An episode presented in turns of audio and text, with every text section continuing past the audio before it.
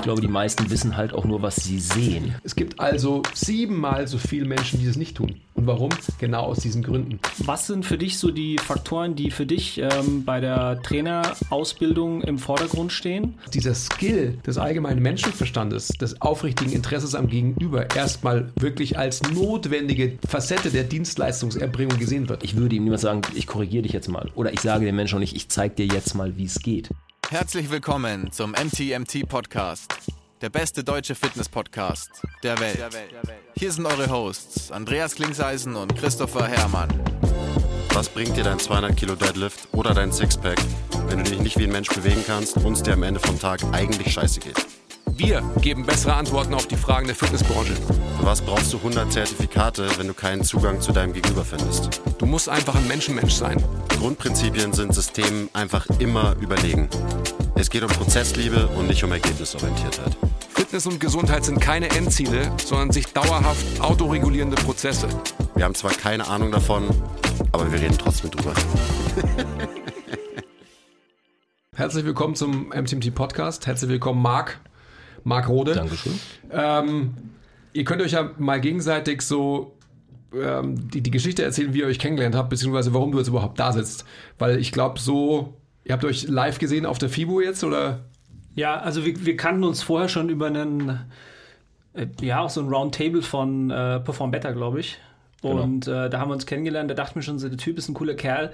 Der einzige, der mir in dem Setting so richtig aufgefallen und in Erinnerung geblieben ist. Und dann natürlich auch dein, dein Auftritt, dein ehrlicher Auftritt auf Instagram, definitiv. Auch deine Stories, die einfach sehr real sind. Und dann bin ich in die, in der, auf der FIBO nicht reingesteuert und habe gleich schlechtes Gewissen bekommen, weil du ähm, diese wirklich unglaublich geile Studie, über die wir jetzt auch reden werden. Danke. Ja, weil mir die gleich in den Hinterkopf gekommen ist, ich dachte so, shit, ich habe nicht, hab, wir haben dich nicht supported.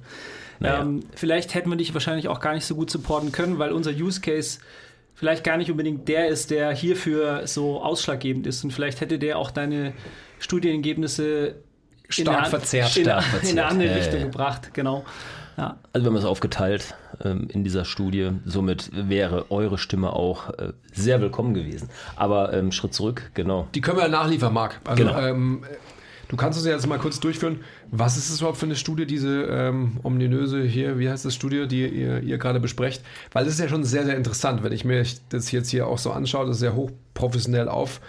Ähm, sogar für mich ähm, total catchy mit guten Farben, Headlines und Typo und so weiter. Also äh, da bleibe sogar ich hängen, wo meine Attention Span eigentlich wie beim Kleinkind ist, ähm, von einem Kleinkind ist. Also sehr, sehr schön. Ja. Erzähl doch einfach mal, wer du bist, woher du kommst und was das Ganze hier soll. Ja, klassischerweise, ähm, zumindest wenn wir von Instagram sprechen, sage ich immer Moin aus Aldona. So, da wo der Zug endet. ähm, da ist eine, eine kleine Brücke, der, die, ähm, der Lessing-Tunnel. Und diese, vielen Dank. Da befindet sich mein kleines Track-Gym drin, was jetzt ein PT-Studio ist für eine Person, also ein voll ausgestattetes Gym ohne Selectorize-Geräte, also nur mit Tools, äh, wo ich drin arbeite und meine Kunden betreue und parallel dazu, aber jetzt in den letzten Jahren, ich glaube seit 28 Jahren bin ich jetzt Trainer, ähm, Ausbilder für, wahrscheinlich kennen mich einige, dass ich Functional Training supporte sehr stark, weil ich es eben auch sehr gerne liebe. Früher mal Football gespielt und aus dem Football heraus ähm, an so Bewegungen hängen geblieben bin und, und echten Fähigkeiten und nicht nur dem reinen Bodybuilding. Hätte ich auch was falsch gemacht, wenn ich dann so aussehe, wie ich heute aussehe. ähm, und das ist so das Ding. Und das Zweite, was sich daraus jetzt noch entwickelt hat, wo auch diese Studie vielleicht so ein bisschen drauf basiert ist, einfach die Qualität des Coachings, des Umgangs, im, am Ende Kommunikation, ja, ähm, wo ich mich später in meinem Leben noch mal ein bisschen weitergebildet habe und auch gemerkt habe, dass ich in meinen früheren Jahren relativ viel Potenzial habe liegen lassen, weil ich natürlich schon davon ausgegangen bin, dass ich der Geilste bin, was ich natürlich bei weitem nicht war. Aber es ist ja immer so, wenn man das Gefühl hat, das zu sein, ähm, finde den Fehler. So und das ist jetzt auch so ein bisschen das, was ich in die Industrie wieder zurückgeben möchte mit diesem ähm, Report, dass wir eben auf die Menschen gucken, die da arbeiten und noch viel mehr Augenmerk darauf lenken, wie. Nicht auf das Was, sondern auf das Wie. Also Content ohne Kontext ist irgendwie Quatsch.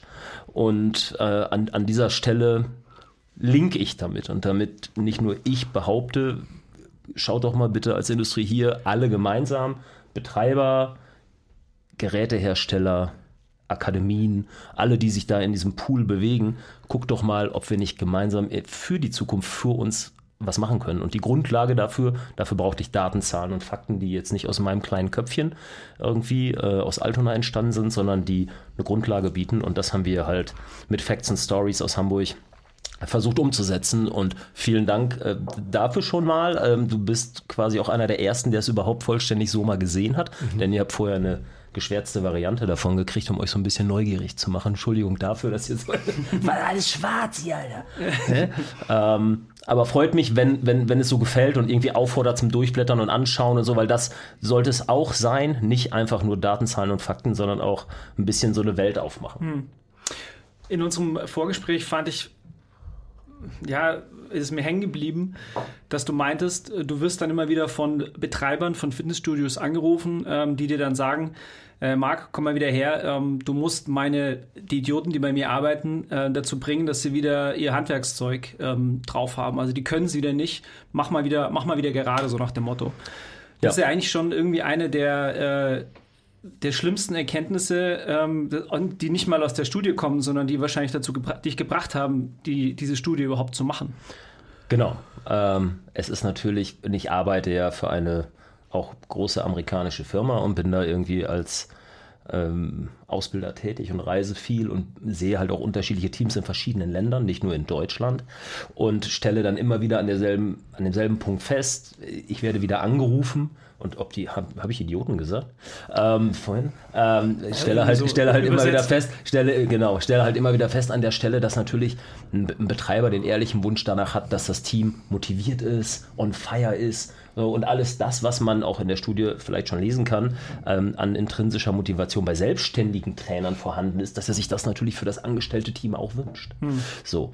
Und das ist aber dann irgendwie so entweder eine sich nach unten drehende Spirale, hm. wenn man so ein, zwei, drei wichtige Faktoren wo wir vielleicht gleich noch drauf zu sprechen kommen, ähm, nicht beachtet oder aber auch eine sich nach oben drehende Spirale, wenn ich Dinge installiere.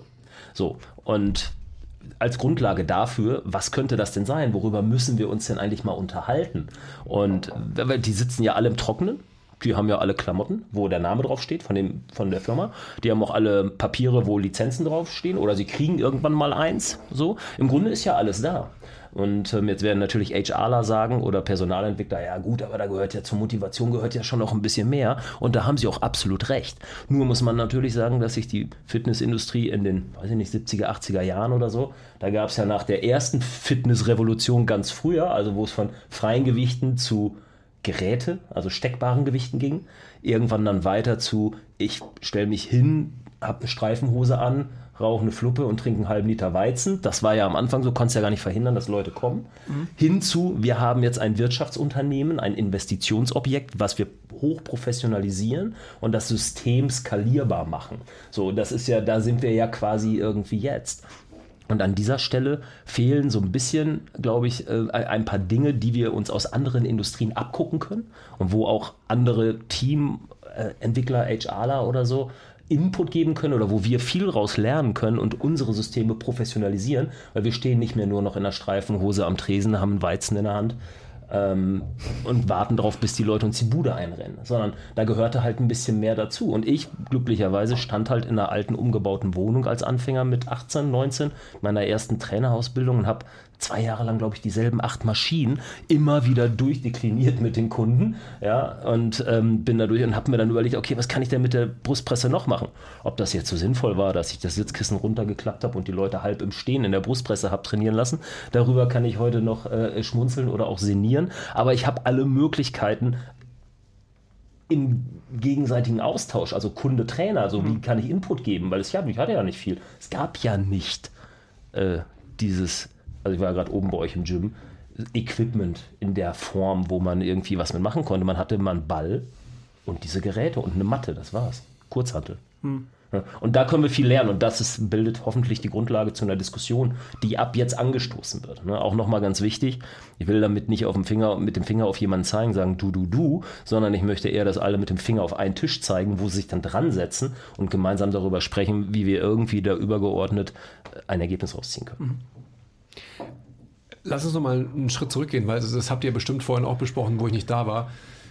Was ist die Grundmotivation deinerseits gewesen, das überhaupt zu, zu verfolgen? Also ich meine, wenn man lange genug in der Branche ist, dann, dann ja. wird sich so eine Richtung ergeben. Das glaube ich auch. Also das ist ja auch so unser Thema bei MTMT. Also in den Ausbildungen, die wir machen auch oder die wir versuchen anzustoßen. Ähm, aber warum hast du dich dazu entschieden? Ich meine, es ist ja, du hast ja gerade schon skizziert, es ist mit einem gewissen finanziellen Aufwand verbunden, logischerweise, aber auch mit einem extrem zeitlichen Aufwand, kann ja. ich mir vorstellen. Ja. Äh, ich muss ja jetzt, ich spreche nicht nochmal von meinem Alter, habe ich gesagt, aber äh, muss natürlich irgendwie gucken, ihr habt, ihr habt ein, äh, ein, ein, ein Gym bei euch, mit zehn Trainern. Ich habe halt ein kleines Gym, da stehe ich, wenn ich drin stehe, alleine drin, um 20 Sessions im Monat noch selber zu unterrichten, um am Ball zu bleiben mhm. und nicht irgendeine Theorie zu erläutern, sondern selber noch jeden Tag Leute zu betreuen. Wenn ich dann mal krank bin, habe ich kein Einkommen. In den letzten zwei Jahren mhm. ist es natürlich so gewesen, als Dozent bin ich auch nicht mehr so viel gereist. also die Frage ist natürlich, wie stelle ich mich für die Zukunft auf und welches das ist das Wichtigste daran, was interessiert mich in der Zukunft eigentlich? Und mich interessieren Menschen schon immer, sonst würde ich nicht seit über 20 Jahren in einem Umfeld arbeiten, wo es um Gruppen geht, wo es um Menschen geht.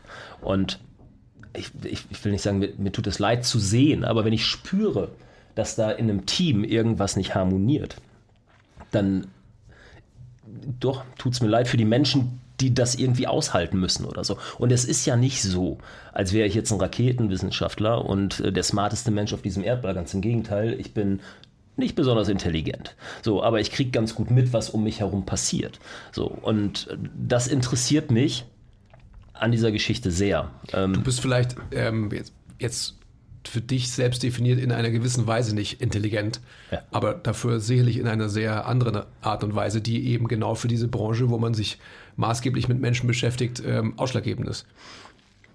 Ja, so, ähm, das ist eine schöne Formulierung, die ich gerne annehmen kann und das macht mir eben auch Freude. Man macht es halt Freude, wenn ich in der Gruppe stehe, ich habe zehn Leute und danach gibt es irgendwie einen, so, einen, so einen, einen Kreis, in dem wir uns Feedback geben, in dem einer in der Mitte steht und eine Lobhudelei aushalten muss und von seinen zehn Kollegen für seine Dinge gelobt wird.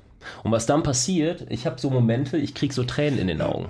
Das merken die anderen nicht wirklich, die glänzen dann so ein bisschen. Aber wenn ich merke, ich stehe in der Gruppe und danach ist hier eine Energie entstanden. Es ist so ein bisschen, als wenn so ein Geist durch, durch den Raum geht und du merkst, alle klopfen sich jetzt auf die Schulter, die meinen das auch wirklich so. Das ist jetzt nicht so, weil das steht im Protokoll, alle klopfen sich auf die Schulter, die machen das jetzt gerade wirklich, weil die sich so fühlen. Und das ist ein Moment, äh, der tief in meinem Bauch verankert ist, der sicherlich auch Energie freigesetzt hat dafür. Mhm.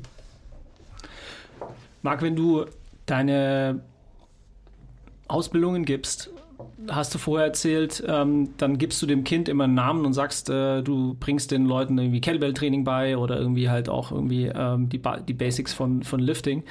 Aber letztlich äh, steht es für dich nicht im Vordergrund. Was sind für dich so die Faktoren, die für dich ähm, bei der Trainerausbildung im Vordergrund stehen? Und was glaubst du, fehlt der Industrie, um einfach, um tatsächlich eben wahrgenommen zu werden als, als vollwertige, äh, sage ich jetzt mal bewusst, Industrie äh, im Sinne von, ähm, ja, dass wir uns vergleichen können mit anderen ähm, Industrien?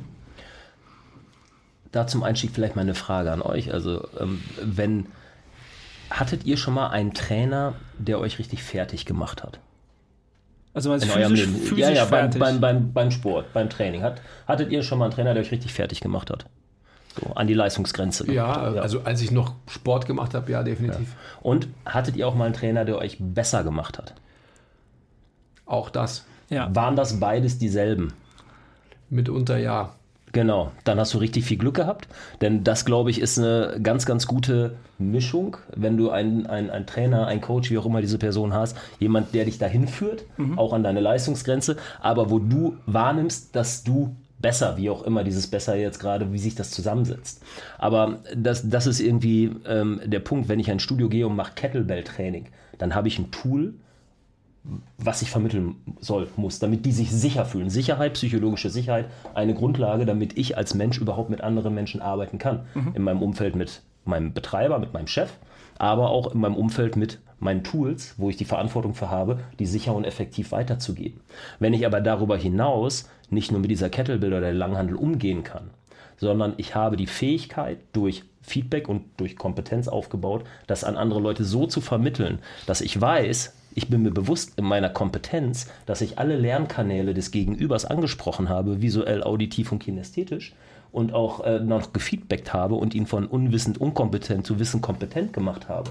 Und der lächelt mich am Ende des Tages an und sagt, super, ja, dann ist es auch wirklich, dann haben wir vielleicht nur drei oder vier Kettlebell-Techniken gemacht, aber der hat eine Coaching-Methode gekriegt, der hat an seiner Sprache, an seiner Körpersprache gearbeitet, so, ja, und ähm, der hat eine Methode gekriegt, wie er Übungen oder auch Vermittlungen aufschreiben, notieren kann, so dass er daran wachsen kann. Das ist der entscheidende Punkt.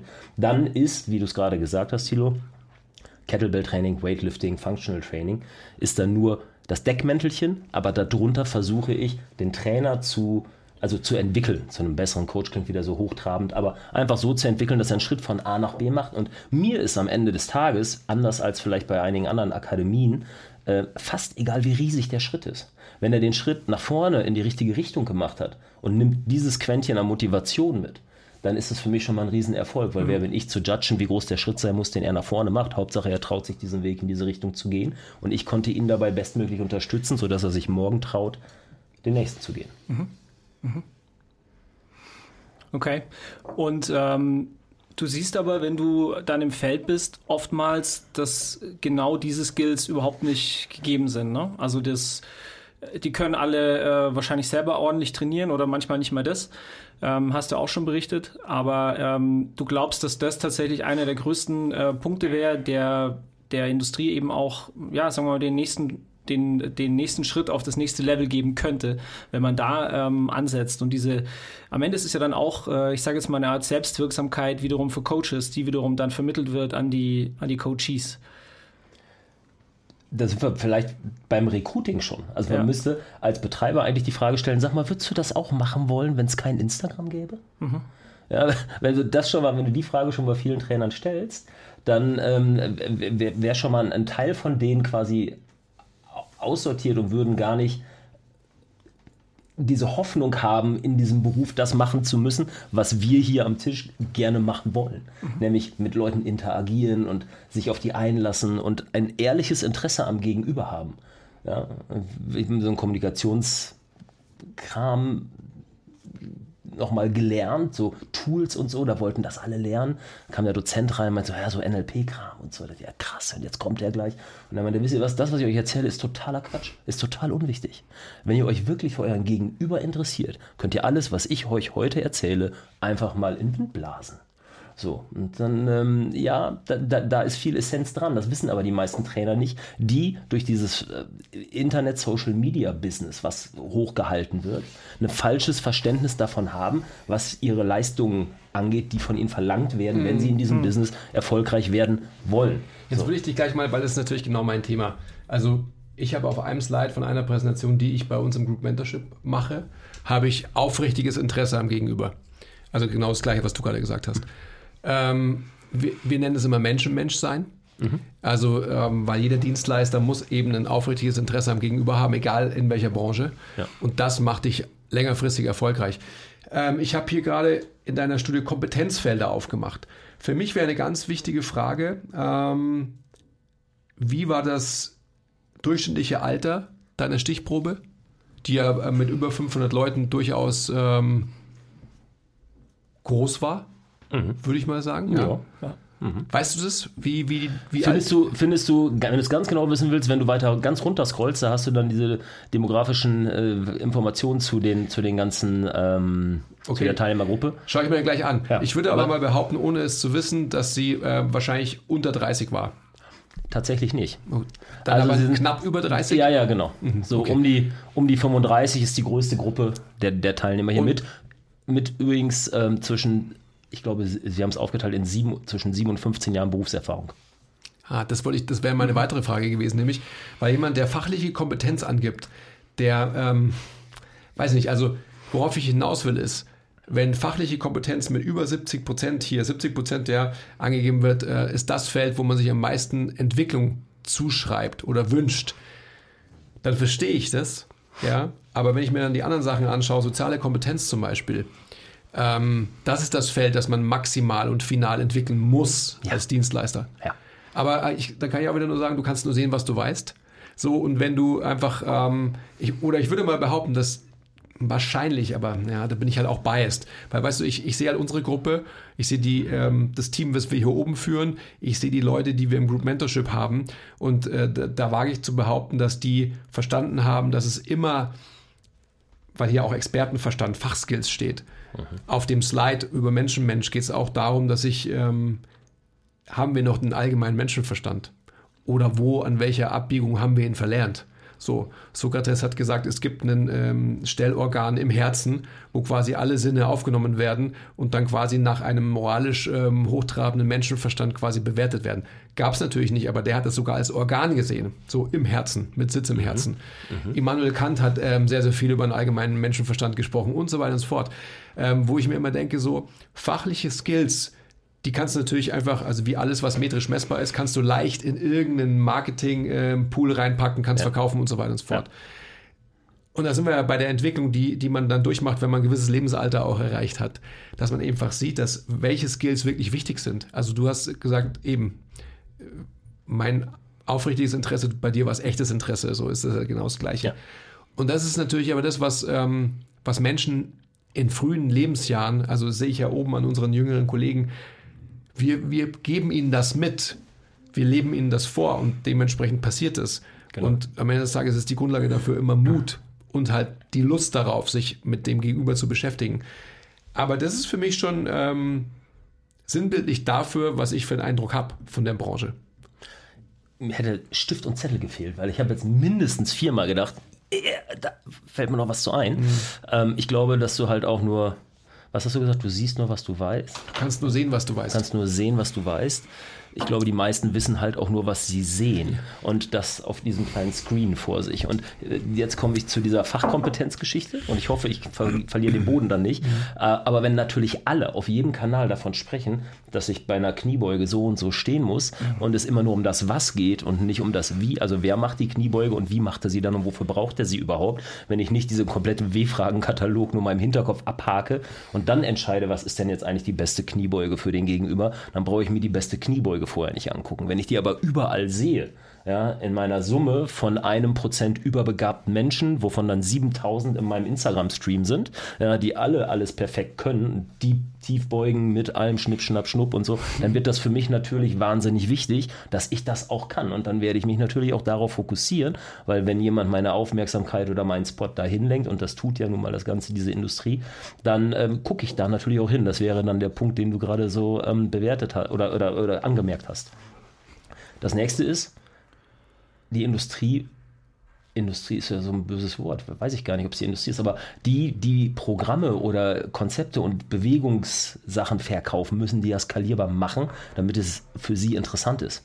So, und deswegen müssen halt auch in Schulungen Trainer diese Dinge weitergeben, die jetzt vielleicht nicht schon so viel Erfahrung haben wie wir, weil sie noch nicht so viel Zeit hatten in ihrem Leben, weil sie noch gar nicht so alt sind.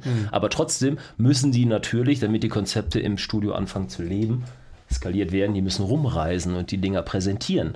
Und damit die das ungefähr auf einem Niveau machen, damit wir dann wieder Haken hinter Lizenzen machen können, damit wir gesehen haben, auditiv hat er in kurzer, prägnanter Sprache gecoacht, er hat die Körpersprache auf mindestens zwei Hauptbewegungsebenen präsentiert und er, was auch immer. Ja, so, das, da kann ich Haken hintermachen. Das ist dann leicht, die Qualität zu kontrollieren. Und ähm, deswegen sind, glaube, glaube ich, das, ist, das glaube ich jetzt, das weiß ich nicht, aber deswegen sind halt Konzepte auch so aufgebaut, damit sie überhaupt in der Breite ausspielbar sind. Wenn man zu sehr auf jetzt, wie euch auch alle im Team oben, Individualität setzt, dann kommt man ja sehr schnell an seine Grenze, denn jeder von euch ist ja nur bedingt skalierbar. Ähm, ja, und sein Wissen kann man in einen Topf schmeißen.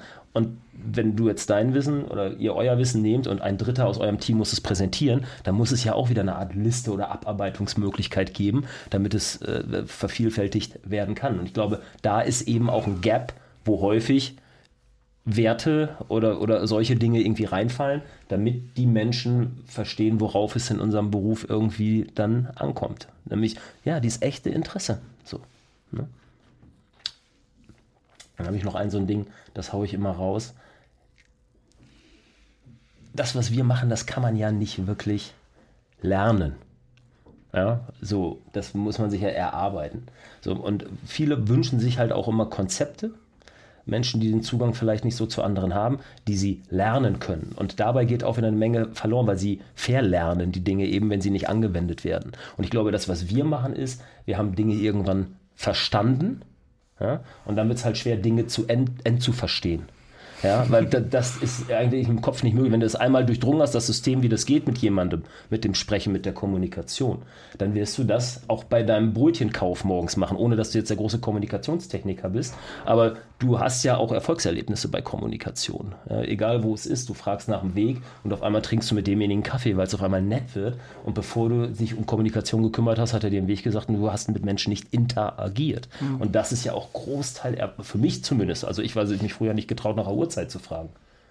Heute geht es mit dem Reden einigermaßen. Aber früher war es schwierig. Mhm. Ja, ich sehe echt auch das, eben dieses Riesenproblem, dass eben dieser Skill unglaublich schwer zu, zu lernen ist. Also diese Fähigkeit zum, zum ehrlichen Interesse, die ist dir gegeben oder nicht. Und wenn man sie ähm, versucht zu lernen oder ähm, wenn einem gesagt wird, dass es vielleicht Sinn machen würde, diese zu lernen, dann ist es, glaube ich, fast äh, unmöglich, das authentisch ähm, ja, zu zeigen. Ne, Weil es immer halt auch gefühlt äh, nicht, nicht real äh, ist, wenn du dann halt irgendwie so eine Art äh, ähm, Interesse vorgaukelst. Das, das, was ihr halt gesagt habt, ihr lebt es euren jungen Kollegen vor. Mhm. Ja? Und dann darüber, glaube ich, wer will denn, ich muss einen anderen Haken schauen, wer will denn keinen Erfolg haben, wenn er mit jemandem spricht und danach angelächelt werden? Wer, gibt es irgendeinen Menschen, der, der nicht in Kontakt sein möchte mit einem anderen Menschen. So, und dazu kann man Werkzeuge benutzen, aber die Werkzeuge, die fallen mir nicht in den Schoß. Mhm. Ich habe Schule, ich habe Eltern, ich habe Freunde, ich habe natürlich eine, eine, eine Prädisposition, wenn ich irgendwo in einem bestimmten Gebiet einer Stadt oder eines Landstriches aufgewachsen bin, wie sehr mir Kommunikation auch in den Weg gelegt worden ist. Ja. Plus vielleicht der eigenen Begabung. Aber ich glaube, dass man dieses ehrliche Interesse, das trägt erstmal jeder im Herzen, der sagt, er möchte Trainer. Also ich glaube, dass jeder, der sagt, er möchte Trainer werden, der hat ein Interesse daran, mit anderen Leuten zu interagieren. Ich würde mich doch sonst nicht trauen, mich vor eine Gruppe zu stellen, anfangen zu quatschen von irgendwas, was ich gar nicht richtig tief in meinem Herzen mal gelernt habe. Aber denkst du, dass das wirklich so ist oder dass es halt einfach so ist? Also gerade wenn du jetzt ähm, für mich so Phänomen Instagram aufzählst, ja. Da muss ah. man die Frage stellen, äh, die wir mal stellen, du hier wie ein Coach, Bro. Ja. Also so, jeder kann sich hinstellen und kann sagen, ich bin jetzt Online-Trainer und so weiter. Das heißt aber nicht, dass er Trainer ist. Nee. Also Trainer ist für mich jemand, der mit realen Menschen arbeitet. Sonst verkaufe ich Online-Trainingsprogramme oder so. Ja. Das ist was anderes. Ja. Da verkaufe ich ein skalierbar gemachtes Programm, das ich halt irgendwie diverse Male raushau. Äh, ähm, das ist für mich ein großer Unterschied. Ich bin total ähm, baff jetzt hier, wenn ich mir die Altersgruppe anschaue. Die größte sind 46 Jahre und älter. Ja. Vollkommen verrückt. So, mhm. das können für mich aber nur ähm, anmaßend von mir, aber es ist einfach jetzt so, es können nur Quereinsteiger sein. Also ich denke mal, wenn jemand 46 Jahre oder älter ist und dann immer noch den Wunsch hat nach ähm, fachlicher Kompetenz, dann habe ich sie vorher irgendwie nicht erfahren oder komme halt aus einem anderen Feld. Weil mhm. sonst hoffe ich, brauche ich mit 46, also Never Stop Learning und so weiter. aber dann, äh, dann sehe ich, glaube ich, andere Felder, die wichtiger sind als fachliche Kompetenz. Mhm bin ich, bin ich bei dir.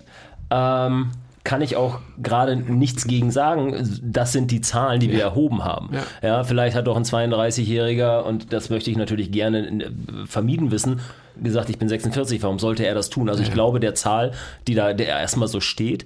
Und ich glaube, dass, ich glaube auch, dass der, dass der Markt, da muss ich wieder vorsichtig sein, dass, dass der Markt so tut, als müsste man immer mehr Fachkompetenz lernen.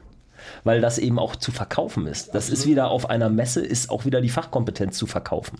Ja, ja und die, wir waren auf der FIBO, wir haben es gesehen, es sind auch immer noch Geräte zu kaufen, die dann irgendwie nochmal anders eingestellt werden oder mit irgendwas anderem, linksrum, rechtsrum, von oben nach unten zwei Arme, habe ich im Vorgespräch schon gesagt, wir haben zwei Arme, zwei Beine, kannst du beugen, strecken und rotieren. Mhm. So, und ähm, dass man da immer wieder nach der eierlegenden Wollmilchsau ähm, sucht und so, kann ich auch verstehen, wenn man den Kram halt verkauft. Aber nur so kann ich mir vorstellen, dass man sagt, ich brauche noch mehr Fachkompetenz, ich brauche noch mehr Fachkompetenz. Ich muss und das ist gut, dass du das so angesprochen hast, nochmal in dem Institut fragen, weil wir können doch theoretisch, und nicht, wir können nicht theoretisch, wir können die Zahlen nochmal aufsplitten und können die Antworten von den Älteren nochmal zerlegen. Kleiner Break. Wenn euch gefällt, was wir machen und ihr uns unterstützen wollt, zeigt uns ein bisschen Liebe, gebt uns Feedback, teilt die Folge, supportet uns auf Patreon. Den Link findet ihr in der Beschreibung. Und jetzt geht's weiter mit der Folge.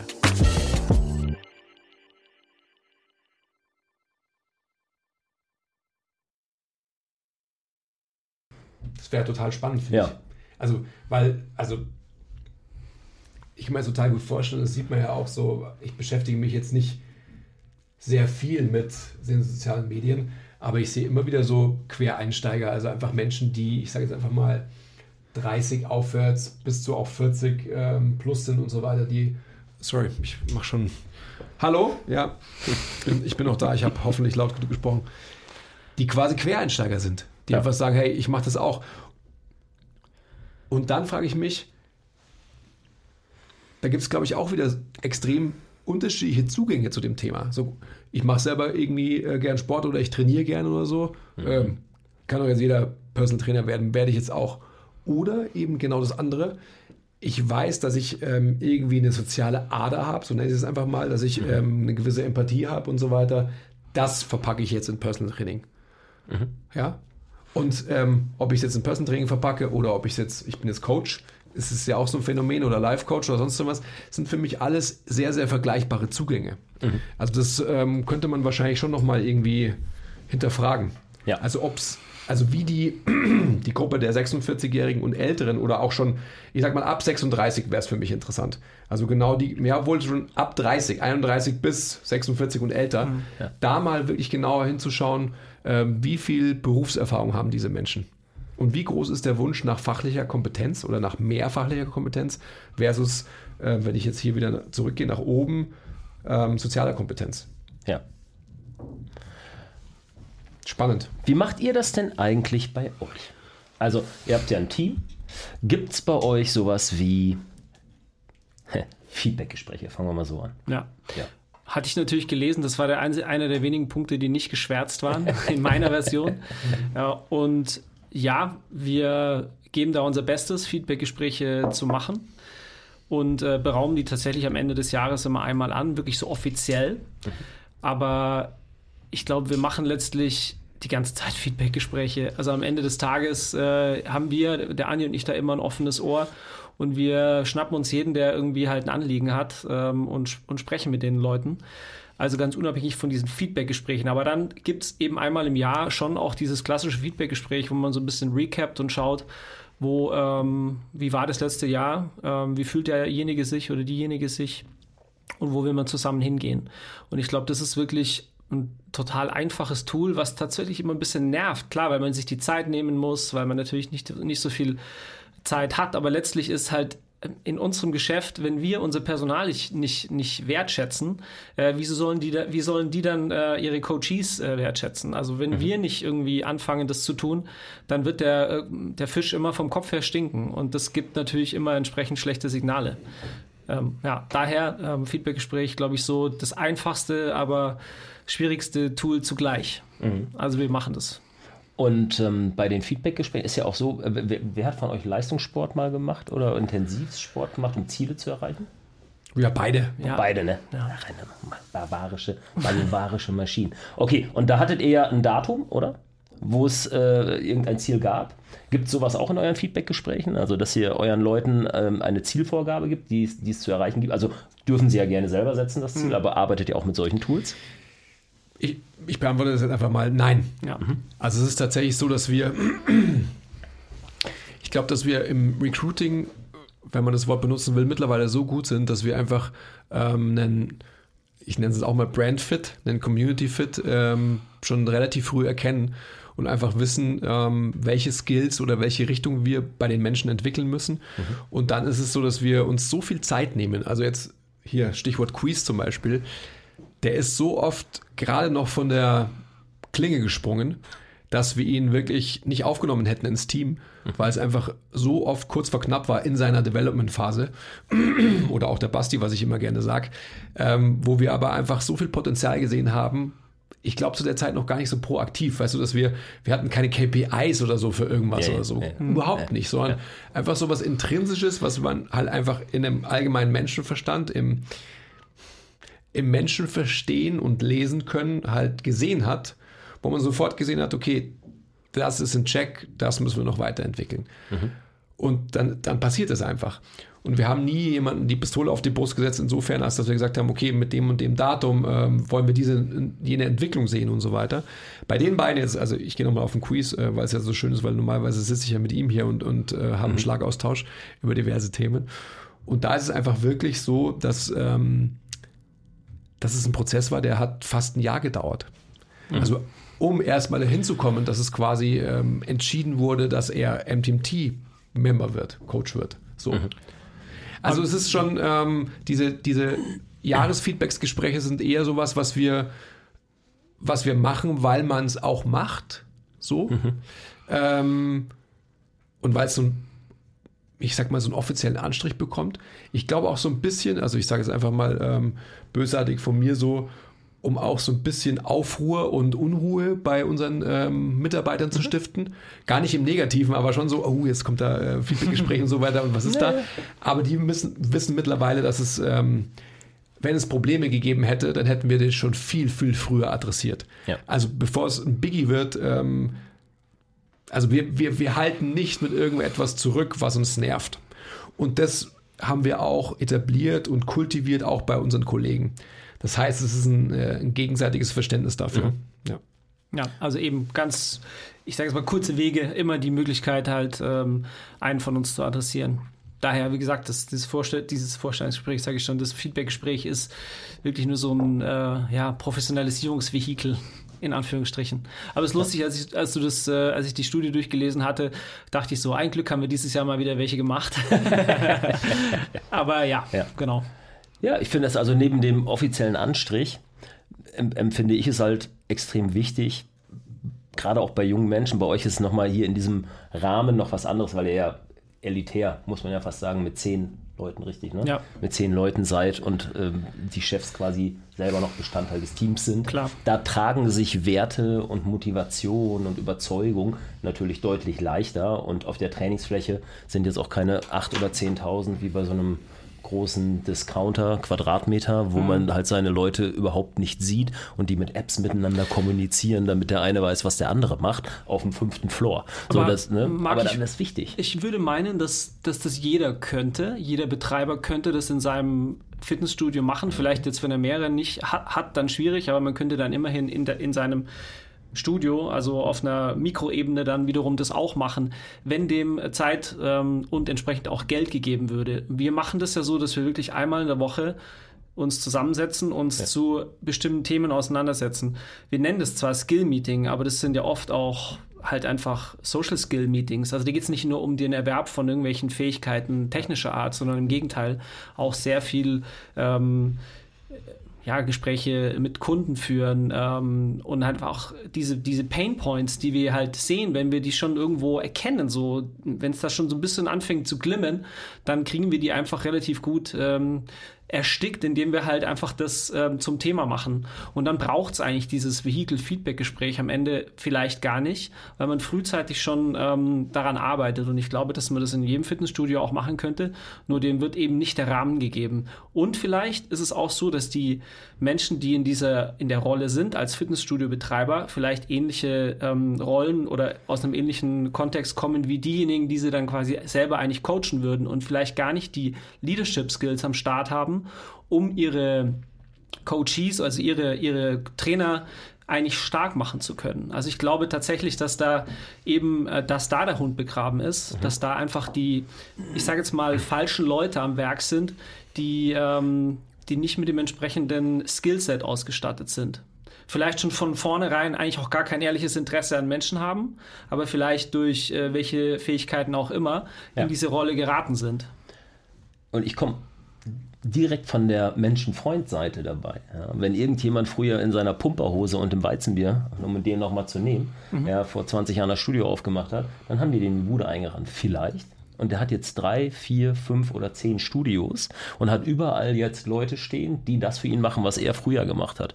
Und jetzt ist so langsam die nächste und nochmal nächste Generation da, die da steht. Und das geht immer schneller. Das Rad dreht sich immer schneller. Mhm. Und wie kriegt der seinen Führungsstil in den Kopf von dem, der jetzt für das Team zuständig ist, der jetzt gerade, was weiß ich, von irgendwoher hergezogen ist, ja, der, der, der, der Mischmasch, ähm, wo du arbeitest, wann du wo arbeitest in der Fitness, das geht ja auch wahnsinnig fix. Zumindest war es vor Corona so, dass viele Leute in unterschiedlichen Städten gearbeitet haben, so wie ich mir halt auch in keine Ahnung, München, Köln, Berlin, Hamburg, Münster meine Sporen geholt habe, um irgendwie dazu zu lernen. Das geht heute natürlich auch noch so. Mhm. Und dann schaffst du es einfach nicht mehr.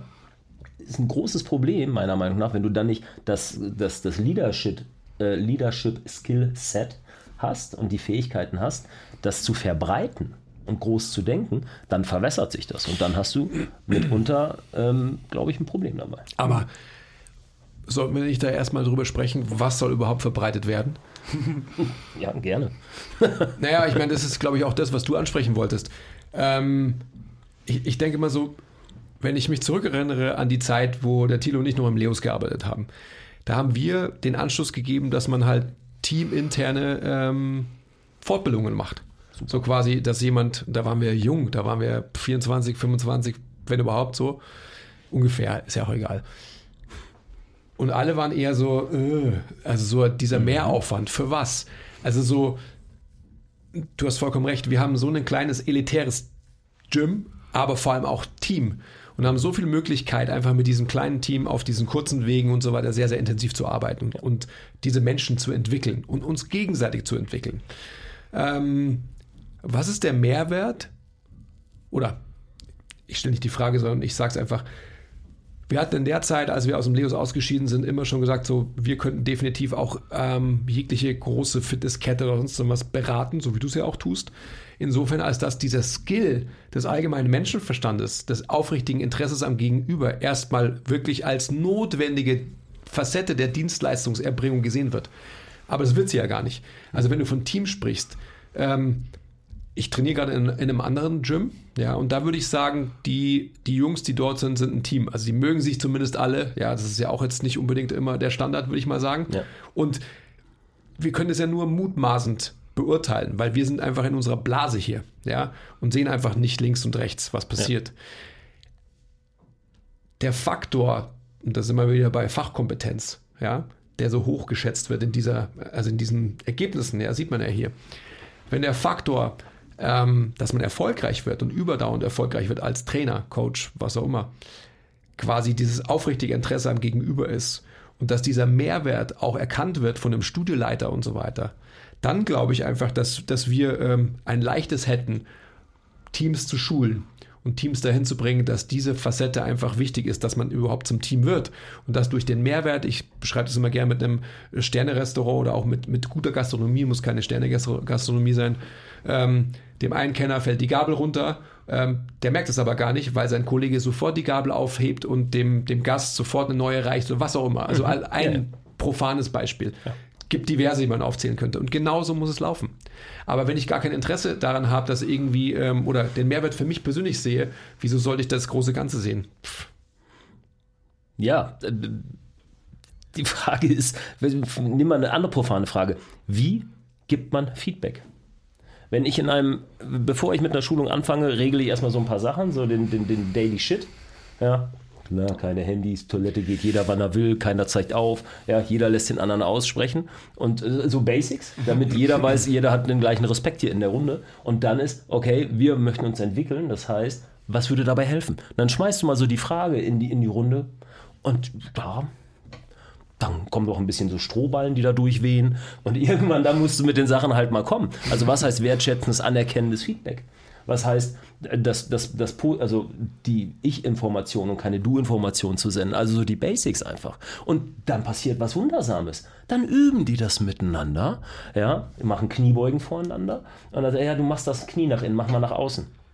Ähm, probier es doch mal anders. Also, ja, mir würde es helfen, wenn du, also so, und dann staxeln die so rum und dann ist es erst wahnsinnig kompliziert und du siehst die Köpfe und so, was, wie meint er das?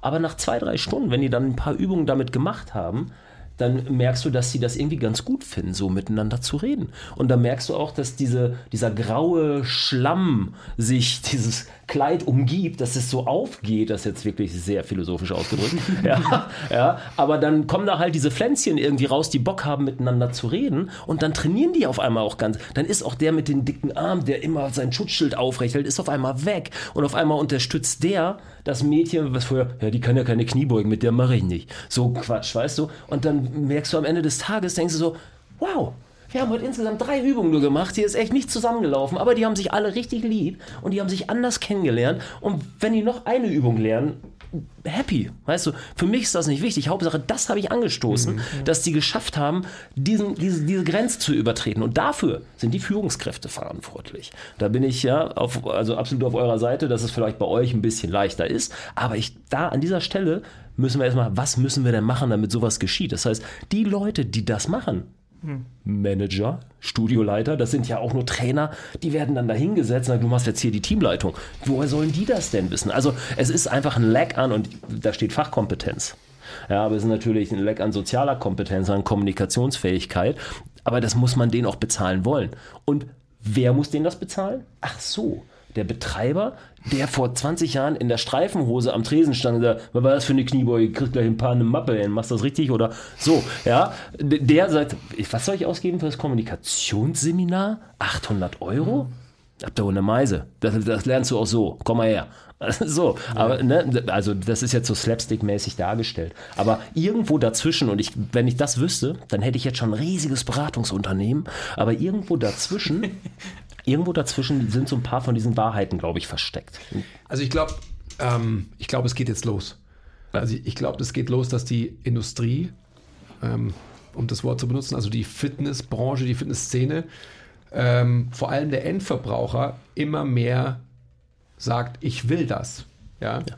Weil einfach die Wahrheit und die Bilder, äh, wovon ich immer spreche, die erzählt werden und gezeigt werden, einfach halt falsche und dumme sind. Ja? Und ich sage auch immer das Beispiel, es gibt über 80 Millionen Einwohner in Deutschland. Es gibt so eine Masse von 11 Millionen, die Fitnessstudios von innen gesehen hat mal oder zumindest einen Vertrag hat. Mhm. Also ich sage jetzt mal mit Absicht, die Fitnesssporttraining betreiben. Ja. Es gibt also siebenmal so viele Menschen, die das nicht tun. Und warum? Genau aus diesen Gründen. Ja. Wenn man also diesen Menschen den Zugang erleichtern würde und wenn man einfach sagt so, okay, ähm, ich zeige dir das mal auf eine andere Art und Weise, auf eine menschengerechtere Art und Weise, mhm. ähm, dann hätte ich einfach halt siebenmal mehr Möglichkeit, Umsatz zu machen. Ja. So. Wer behauptet, dass 12% ein gesättigter Markt sind von 100, der hat bei seiner Betriebswirtschaftsvorlesung nie aufgepasst. Selbst ich habe das verstanden. Ja, genau.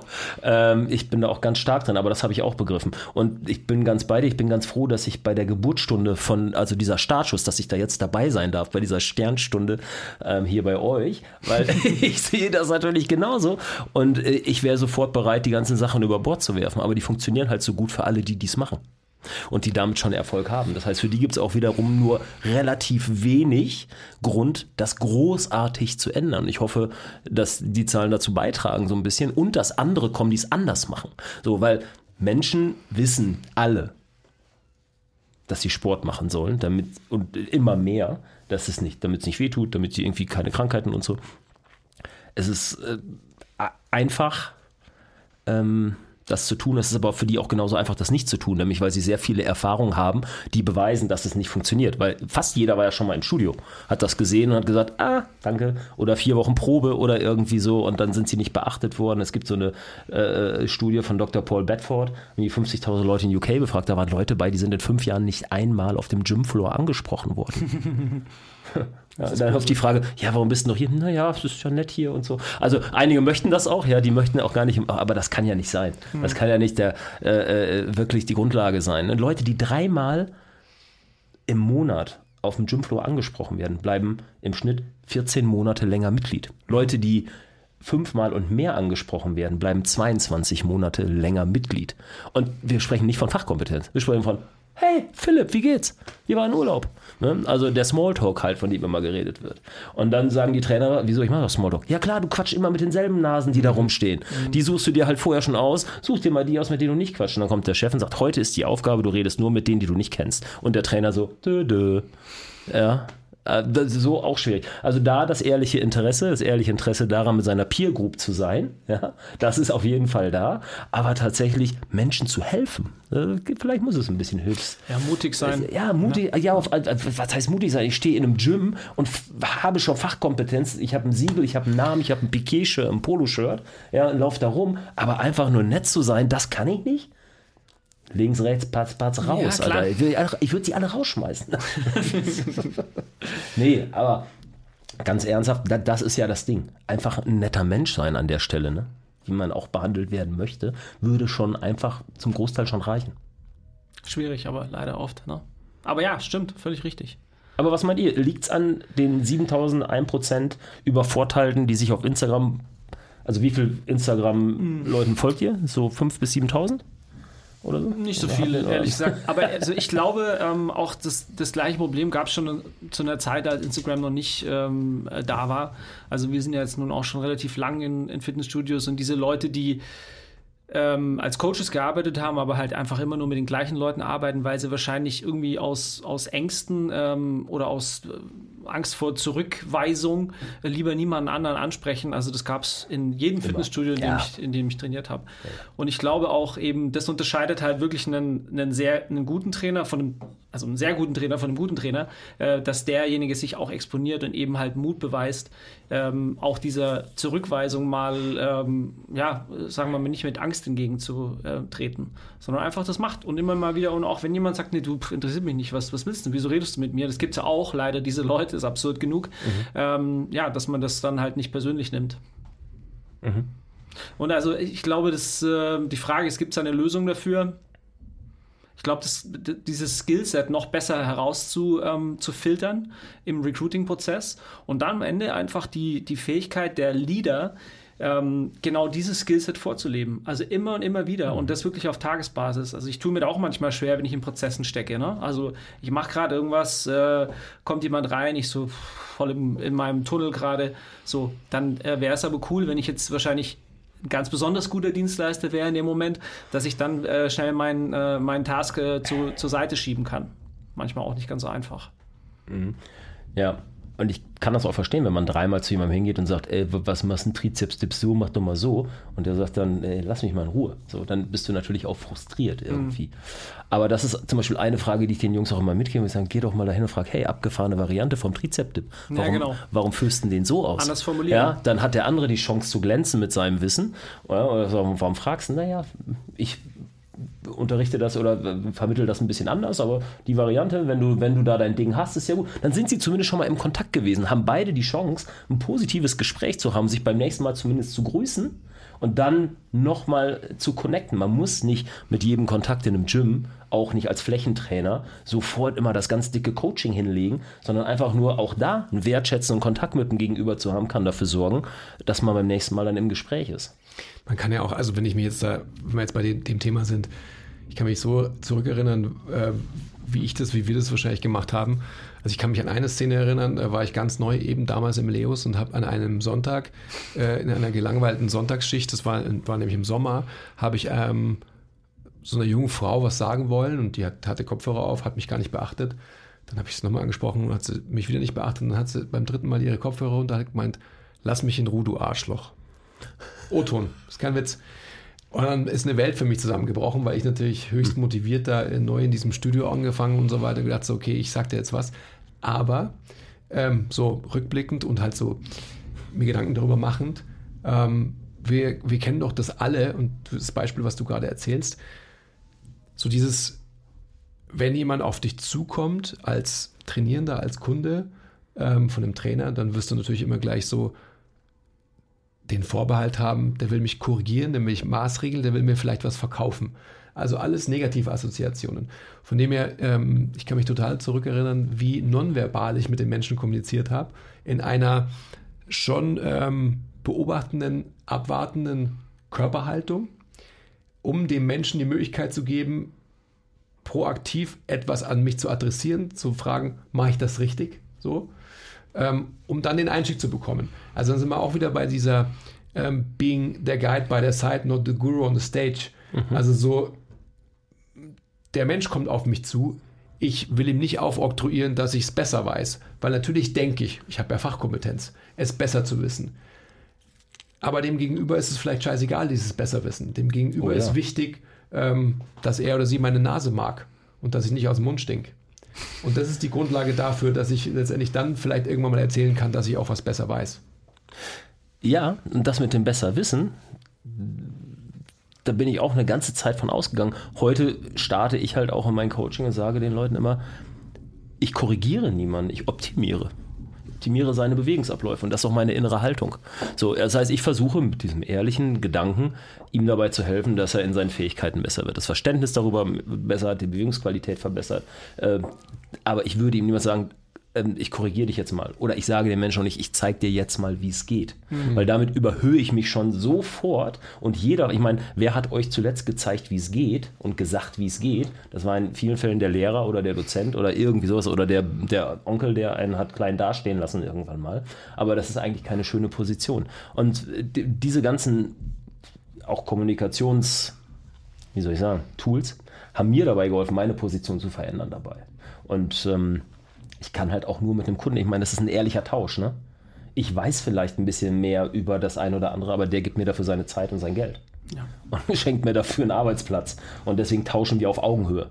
Und ähm, ich mache auch mit dem Kunden gemeinsam diese Übung. Also nicht du machst jetzt die Übung, ich sag dir, wie es geht, sondern wir machen gemeinsam, wir führen jetzt gemeinsam hier eine Kniebeuge durch. So, das sind auch Kleinigkeiten.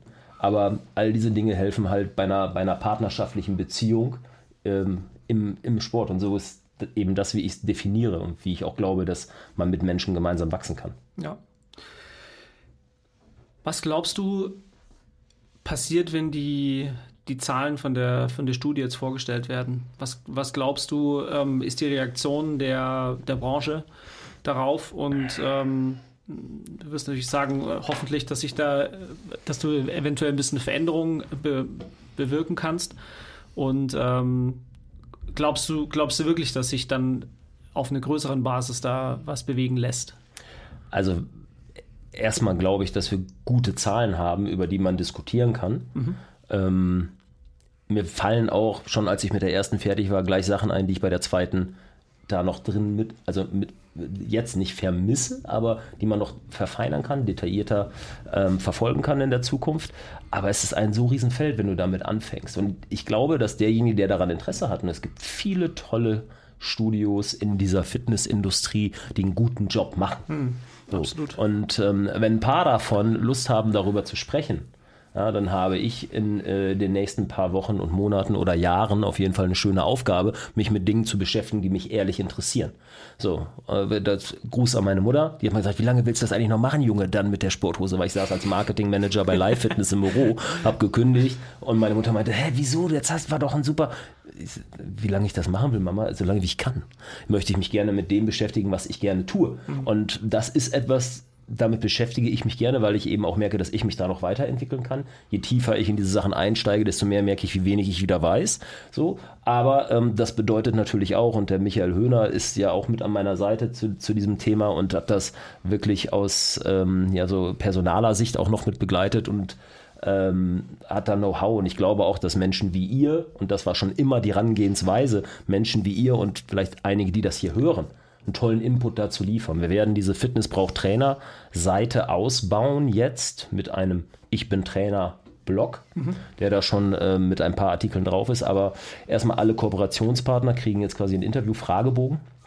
zu dem, wie sie intern bei sich denn mit diesem Thema umgehen. Weil ich nämlich glaube, dass wir auch von einem Gerätehersteller lernen können, wie der die Mitarbeiter, die die Geräte bauen, schweißen, zusammennageln, wie er die weiterbildet. Und wenn er das mit uns teilt, können wir auch da wieder von lernen. Also wir möchten aus diesem Ich bin Trainer Blog jetzt auch eine Anlaufstelle machen für Recruiting, für Onboarding und für Teamentwicklung. Und wenn jeder ein bisschen was davon erzählt, zu wirklich zu diesem sehr spitzen Thema, dann Fitness, Industrie, Fitnessmarkt, dann können wir auf dieser Seite sicherlich ein bisschen was bewegen. Und Report 2.0 steht am Ende des Jahres irgendwie schon wieder an. Wir machen damit weiter und äh, freuen uns natürlich drauf, je größere Kreise es zieht. Und wisst, ihr ihr habt ja jetzt auch die Chance beim nächsten Mal zu unterstützen. Wir sind dabei. Können wir jetzt nicht nicht machen. Ja, ja. ja also ich, ich finde es echt äh, super, dass du das angegangen hast und ähm, da mal einfach in Vorleistung gegangen bist und mutig warst und da wirklich alle deine Kontakte mal zusammengetan hast und ähm, da wirklich was bewegen willst. Das ist schön zu hören. Also wir versuchen ja auch, die, äh, die Industrie jetzt nicht so wie du auf diese Art, sondern eher äh, im Kleinen über einen Podcast ähm, das Ganze zu äh, verändern. Aber das ist natürlich wahrscheinlich eine, eine sehr smarte ähm, Herangehensweise, ähm, wie du es jetzt machst. Und man kann sich da ja auch echt super ergänzen und ähm, genau. das eben dann äh, hier auf dem ähm, Kanal nutzen. Ja, also das ist Oder tatsächlich. Kanälen, ja. Das ist tatsächlich genau, genau der Wunsch, weil ich kann damit als kleiner Fitness-Robin Hood alleine überhaupt nichts machen. So, ich bin froh und das, da haben mir meine Kontakte auch äh, zu den Firmenherstellern, Medien und so geholfen, dass wir überhaupt zu so einer Kon also Gruppe gekommen sind, weil die vom Institut meinen, was? Wie viele Teilnehmer habt ihr? Bist du verrückt? Ah ja, mach mal Shampoos auf, das gibt's doch gar nicht. Und so, habt ihr die gekauft? Ich sage, nee, die sind alle freiwillig gekommen. Meint er, das ist sensationell. Also da kommst du sonst nicht hin zu so einer Gruppe ja. in der Größe einfach mal so. Also ja, die waren halt so, ja, okay, ich, ich habe ja keine Ahnung, habe ich gedacht, aber wenn die das sagen und ähm, du hast es ja auch nochmal bestätigt, so schlecht ist die Teilnehmeranzahl nicht. Wir haben jetzt noch ein Gewinnspiel für die, um Danke zu sagen und so, ja. Also das geht dann morgen auch alles online. Wenn dann die Studie auch online ist, kriegen die alle ihre Benachrichtigung. Ähm, ich weiß gar nicht, wann wird das ausgestrahlt. Also wahrscheinlich ist es letzte Woche. Ja, so in, in, zwei bis drei Wochen etwa. Ja, ja. Ja. Genau, aber dann ist das halt auch raus, um Danke zu sagen an die Teilnehmer, weil es gab jetzt natürlich keine großen Preise dafür oder so, sondern es ist eher so ein Goodie, dass sie mit am Start sind. Und ich freue mich jetzt einfach, wenn der Pool an Leuten, die da Input reintun, mitwächst. Und das wird, ist jetzt ein Minusprojekt. Ja, für mich, für meine, für meine, für meine Finanzen so. Das macht aber in dem Falle äh, tatsächlich nicht so viel, wenn daraus was entsteht. Und da werde ich noch Zeit und Energie investieren und ich glaube, dass auch so viele mitgemacht haben, ähm, weil es jetzt eben kein, gewinnorientiertes Projekt ist, Wirtschaftsprojekt ist, sondern weil es um die Menschen geht, die das wirklich alle machen. Wir sind alle Trainer im Herzen und ich bin's und ich werde es auch irgendwie immer bleiben und ähm, solange werde ich das auch jetzt weiter vorantreiben und hoffe, dass sich das in den nächsten Jahren noch trägt, weil ab Report 2 wird es interessant. Richtig interessant. Ja? Cool, sehr cool. Ja? Gibt es ja. dann, dann, ein anderes Questionnaire oder sind die Fragen die gleichen oder ergänzt? Also ist es umfangreicher oder wie muss man sich das vorstellen? Ja, ich glaube, die, also was wir jetzt schon festgestellt haben, wir werden die nochmal ein bisschen präzisieren. Mhm. Ja, das lernt dieses Institut dann in dem Falle auch ähm, mit uns gemeinsam, damit wir dann noch mehr auf den Punkt so ein bisschen die Pain Points mhm. äh, ansteuern können. Eben wie du, du hast es durchgeschaut und hast bei zwei Sachen schon so gesagt, hä, hier an dieser Stelle, da wüsste ich gerne noch ein bisschen detaillierter. Mhm. Und das passiert dann natürlich, das kannst du dir vorher, ich Entschuldigung, ich kann es nicht generalisieren. Ich konnte es mir vorher nicht vorstellen, wo man dann an dieser Stelle ähm, noch, noch weiter und anders vielleicht fragen muss, um das kristallklarer darzustellen. Mhm. Das wird dann einfach beim nächsten Mal gemacht. Ich kann mir aber auch vorstellen, ähm, dass wir es ergänzen noch um ein neues Feld. So. Mhm. Und ähm, ein paar Sachen müssen wir natürlich vergleichbar machen. Also die ganzen Zufriedenheitsdinge sind natürlich schon äh, extrem wichtig, um zu gucken, was passiert nach dieser Corona-Zeit alleine schon und so, wo geht der Aufschwung hin. Und das ist dann ja auch wieder spannend, das mit den anderen Reports zu vergleichen, denn der mhm. DSSV und mit den Eckdaten und so, die stellen solche Fragen auch, aber die stellen die eben den Betreibern und nicht den Trainern. Ja. ja. Logischerweise irgendwie, also logischerweise für die, als Abbild für die Branche, ja, und ja. gut, dass du es jetzt ähm, an die stellst, was der Thilo ja auch vorhin schon gesagt hat, die es eigentlich betrifft, die ja eigentlich den Job machen. Also den Job am Kunden, so muss ich sagen. Ja. Weil das andere ist ja auch ein Job. ja, ich habe Bock. Also ich bin, äh, wir sind dabei. Ich, ich weiß gar nicht, äh, wann es abgeschmettert wurde so. Ich kann mich, habe gar keine Ahnung mehr. Aber es ist, ähm, es ist eine schöne Aufgabe. Es wurde nicht abgeschmettert. Es ist einfach, äh, ob der vielen Tasks runtergefallen. Ja. That's ja. the only reason. Ja, ja. ja. Und ich habe echt auch, äh, ich weißt du das hoch anzurechnen, wie du ähm, auch die, die Ansprachen immer sehr persönlich hältst. Also du bist echt ein absoluter Kommunikationsprofi. Also wenn ihr jemanden braucht, der äh, eure Leute richtig kommunizieren lässt, äh, hier ist der Mann. Der, ähm, ja, also allein einfach deine, deine äh, Nachrichten sind immer on point und die wirken immer sehr authentisch, obwohl du wahrscheinlich mit vielen Leuten äh, so in Kommunikation bist. Man denkt immer, man ist der Einzige. Hm. ja, aber guck mal, ich verkaufe ja nicht so richtig doll viel ne? und suche mir ja das, was ich mache, schon aus. Und dann kann ich ja dem, was ich tue, auch Aufmerksamkeit zuwenden. Vor allem, wenn ich darauf angewiesen bin, dass der Gegenüber mir vielleicht eine Tür öffnet, wie mhm. klein oder groß diese Tür auch ist. Aber dann kann ich nicht einfach nur, hey, äh, hast du ein Coaching-Business? Soll ich dich weiterentwickeln? Ich habe da was für dich.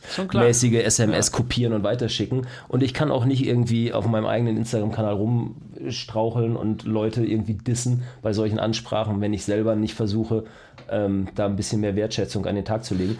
Ähm, und deswegen ist es ja aber auch, ist ja auch eine Ehre, hier zu sein. Ne? Ist ja aber das, auch, das ist ähm, genau der Punkt. Ich ne? freue mich sehr, dass ihr mich eingeladen habt und dass ich mit euch hier sitze, dass ich euer Gym sehen konnte, dass ich euch kennenlerne, dass ich zu so einem Thema mit euch sprechen kann.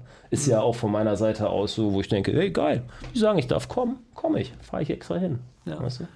Gut, aber das ist wieder eben, was, was wir schon gesagt haben, diese authentische, ähm, authentische Kommunikation, Kommunikationsfähigkeit, eben wirklich das so zu meinen und äh, dass du es eben lebst, äh, ist einfach deine Stärke.